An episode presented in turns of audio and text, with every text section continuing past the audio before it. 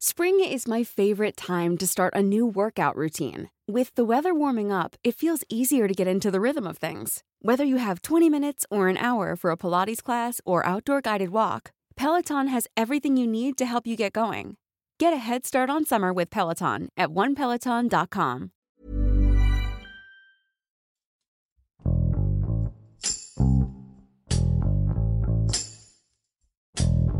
Desde octubre del 2018, las noticias sobre las caravanas de migrantes centroamericanos que viajaban por México para poder llegar a Estados Unidos se hicieron más frecuentes. Los primeros grupos fueron recibidos con los brazos abiertos y cubrían las primeras planas, pero poco a poco las noticias perdieron fuerza y se convirtieron en meras estadísticas.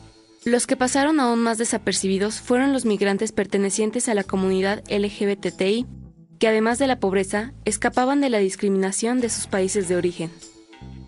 Roberto Hernández, fotógrafo de la Organización Editorial Mexicana, quiso conocer su historia, no solo para visibilizar la situación, sino para dar a conocer el lado humano que existe detrás de las noticias. Con Hiroshi Takahashi, esto es Profundo. Bueno, salí de mi país porque no hay oportunidad de desarrollo ya. Hay mucha discriminación hacia las personas trans como nosotras. Eh, no hay desarrollo en el ámbito laboral ni, ni tampoco en el estudio. me asignaron la cobertura de los migrantes. Fue una semana después de que llegó la primera caravana, esta que fue como enorme, que fue como el, digamos, el parteaguas de estas coberturas de estar siguiendo como todas estas caravanas que estuvieron entrando de Centroamérica. Me enviaron del, del periódico a, hacer la cobertura. Desde que me enviaron, o sea, yo estaba un poco estresado y estaba pensando como, bueno, ¿y qué voy a hacer distinto a lo que pues ya salió, ¿no? O sea, ya están las fotos de dron de las filas interminables de las caravanas, ya se habló de los miles y miles de migrantes que están entrando. Y, o sea, como que sí tenía un poco claro que tenía que buscar como más historias y como más acercamientos de qué tipo de personas llegan, que me platiquen su vida y demás. El primer día que yo llegué, eh, nos acercamos a, una caravana que principalmente eran salvadoreños y ya pues fue como el primer impacto, ¿no? Así que yo me quedé así como de hoy, nunca me había tocado algo así. Y ya, o sea, el primer día fue como solo eh, acercarme, ver qué, con qué estaba lidiando, ver qué siguiente paso iba a dar con esta cobertura. Y pues al día siguiente me fui a la frontera. Desde ahí empecé a observar así que venían como personas de la comunidad LGBT, o sea, seguramente siempre siempre vienen pues, pero o sea, me llamaron la atención que venían en pequeños grupos o venían como haz de cuenta uno este y venía como con tres, cuatro hombres. Regularmente entran como en una dinámica en la que los hombres entre broma y tono de juego este pues hacen bromas, pero así de repente muy pesadas, o los hostigan, o hacen burla de, ellos, de su forma de ser, de cómo hablan, etcétera. Y ellos a la par, o sea, entran como en esta dinámica un poco, o sea, yo creo que también por quizá no estar solos, en que a veces también es como entretenido, divertido quizá para ellos, y a veces también porque, digamos, si van solos es una forma de tener cierta protección de un pequeño grupo de hombres. Y este, bueno, yo empecé a observar esto, o sea, a ver que había como algunos aislados, algunos con grupos, por ejemplo, habían grupos como de tres, cuatro personas, este, trans o demás, que iban juntos.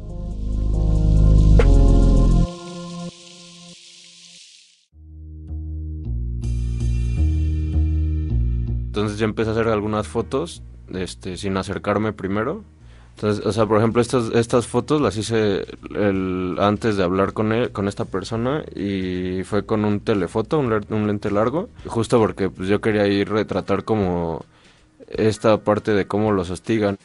Estas personas son salvadoreños y la persona LGBT es, cubana y este y digamos aquí la, la cuestión es ellos están jugando, ¿no? Eh, los hombres están bromeando entre ellos y están jugando pues ahí como entre coqueteándole y haciendo bromas de su aspecto y demás. Y o sea, tú ves en la foto y pues estaban riendo, van divertidos. Y aquí por ejemplo en estas fotos se ve, o sea, que él ya va, o sea, hay momentos donde se aleja.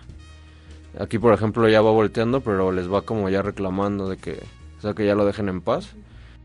Ya después platicando con él me decía que ahí, por ejemplo, él sí ya se había hartado y toma ahí distancia, camina un poco más para alejarse un rato de ellos, pero siempre cuando llegaban a un punto de descanso, o sea, iba y estaba ahí con ellos justo buscando esa protección.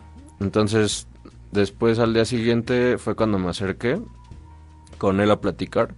Pues sí, igual, o sea, como que desde que te acercas él ya te responde un poco así como hostil de repente me acerco y lo saludo, me presento así de, oye, buenas tardes, mira, vengo del periódico tal, estoy haciendo cobertura del tema de migración. Y ya le platico, estoy, estoy observando que hay muchas personas de la comunidad LGBT en esta caravana y pues quiero ver cómo es la situación, o sea, cómo están viviendo, cómo vienen en la caravana ustedes, si se conocen o no, etcétera. Y, o sea, como que me te observan como, como entre con desconfianza y entre sea, yo lo siento que ellos lo ven como de, ay, otra vez viene a otro a molestarme, ¿no? Otro hombre viene a, fastidiarme. Y este, y ya, o sea, le digo como, no, pues disculpa, no te quiero molestar, no quiero como preguntarte nada que te incomode, o sea, si quieres responderme está bien y lo que no me quieras responder igual no hay problema y así. Entonces ya como que con eso igual ya medio se abre un poco, pero aún así, o sea, me responde muy como molesto cuando platico con él cuando ya igual yo me quedo así como de, no, pues sí, o sea, qué difícil para ellos porque me platica que, por ejemplo, el que es cubano me decía, ¿no? Que al ser cubano venía prácticamente solo, que entonces él pues les llamaba la atención, o sea, al ser, o sea, imagínate el cabello pintado rubio, comunidad del este LGBT se viste como chica, o sea, llamaba la atención así demasiado para ellos y él decía, pues o sea, yo estoy como muerto de miedo porque me platicaba que el primer día que llegó, al estar en la caravana estaba dormido y de repente llegó una persona y, o sea, se le metió así al... O sea, no es una cama, pues estar en el piso, pero en sus cobijas, o sea, que se metió y lo toqueteó y demás y que, o sea, por miedo él ya no dijo como, ya no pudo hacer nada y, o sea, que pues prácticamente fue una, una violación.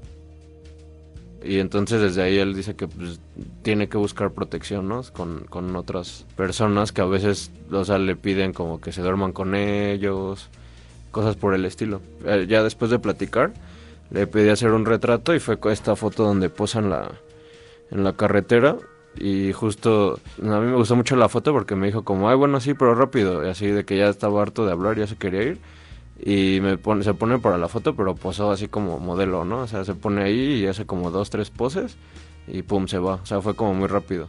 Y ya, o sea, de repente en el recorrido lo volví a ver pasar y demás y nada más me veía, o sea, como que me hacía un gesto ahí como de hola y, y se seguía, ¿no?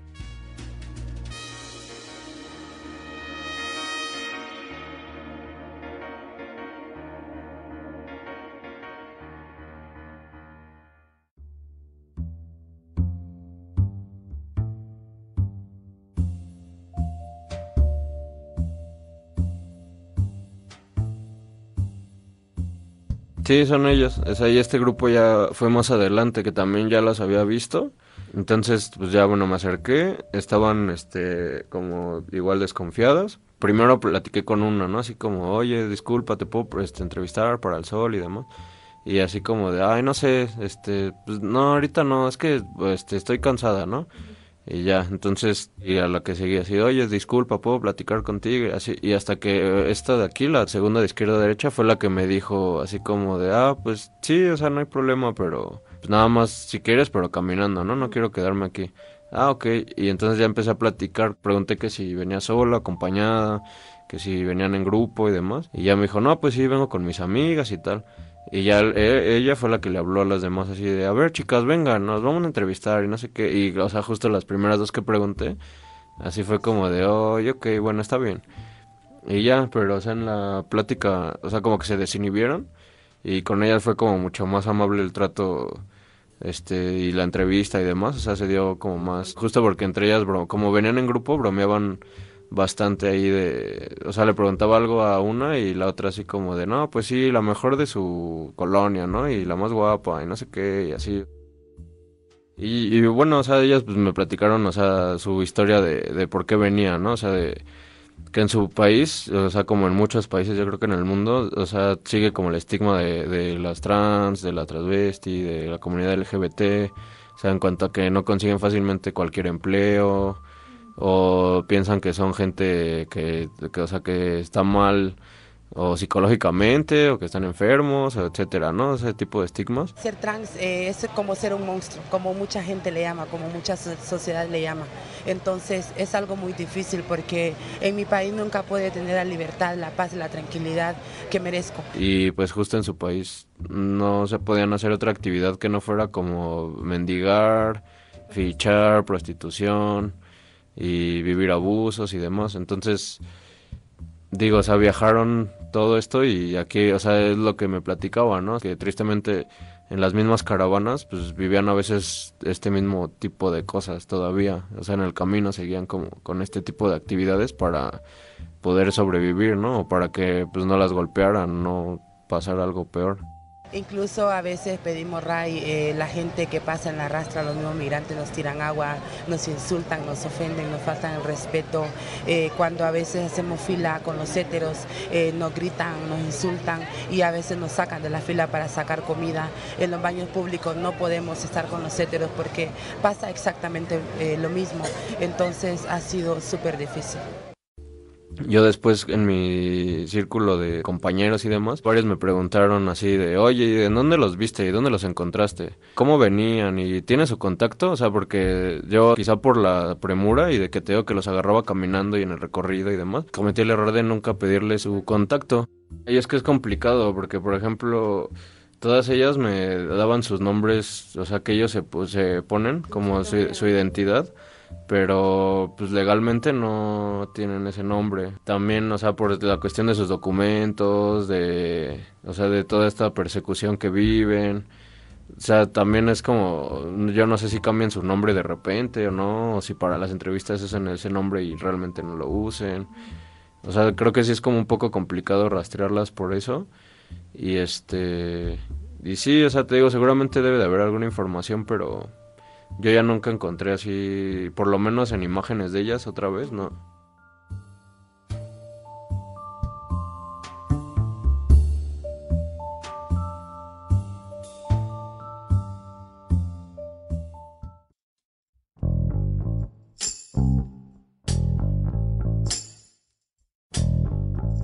Pues, o sea, a mí como experiencia me dejó, o sea, como buscarle la importancia a los temas, eh, no solo por un fenómeno que está pasando, sino, sino saber dentro de ese fenómeno qué más hay, ¿no? O platicar como estas historias.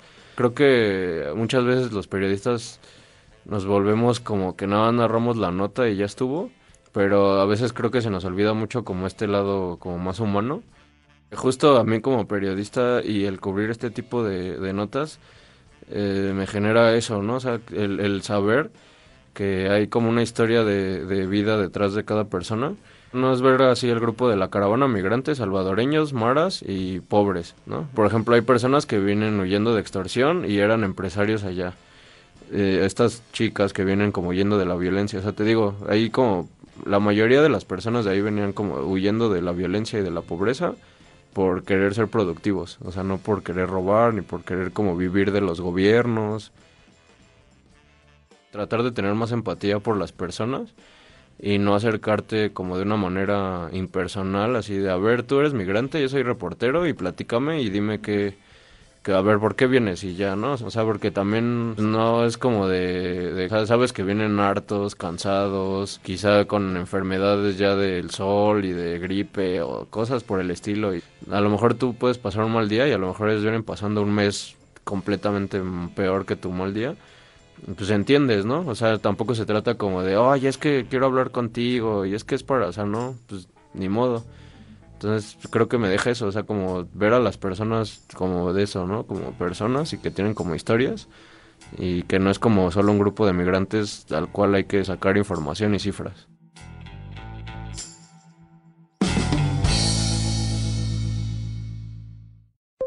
Esto es Profundo un reporte a fondo de la Organización Editorial Mexicana.